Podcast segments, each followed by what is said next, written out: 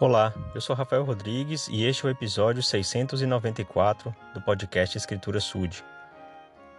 O profeta Ageu, no Velho Testamento, levou ao povo uma mensagem. Ele falou especificamente para Zorobabel, que era o rei de Judá, e também para Josué, que era o sumo sacerdote. A vontade do Senhor é que aquele povo construísse um templo, uma casa onde o Senhor pudesse estar.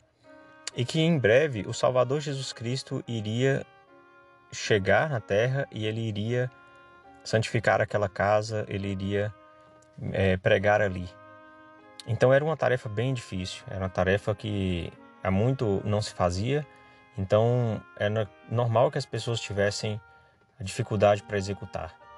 Mas essa é a palavra que o Senhor falou e eu acho que ela vem muito a nós também como conforto e como ânimo ao nosso coração, porque às vezes temos tarefas difíceis a realizar, mas confiando dessa forma no Senhor, nós podemos e sim vamos conseguir fazer.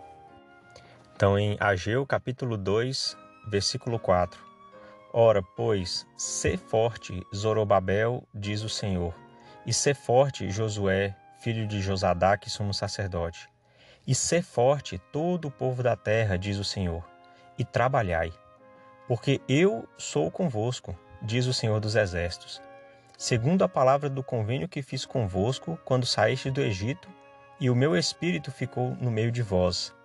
Não temais, porque assim diz o Senhor dos Exércitos: ainda uma vez, daqui a pouco, e farei tremer os céus e a terra e o mar e a terra seca, e farei tremer todas as nações, e virá o desejado de todas as nações, e encherei esta casa de glória, diz o Senhor dos Exércitos. Então eu gosto muito como o Senhor afirma, né, para todos: ser forte, trabalhai e não temais.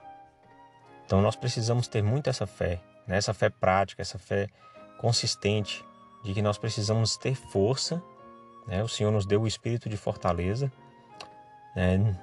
Ter coragem, trabalhar, ou seja, fazer a nossa parte, tudo que está ao nosso alcance, e não temer. Acreditar, porque Ele virá e nos encherá de glória, encherá de glória o nosso trabalho.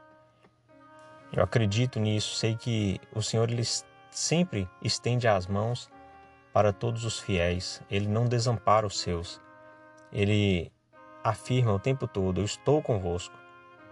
Então, que façamos nossa parte, que possamos encontrar dentro de nós essa capacidade de ter a força necessária de trabalhar e não temer.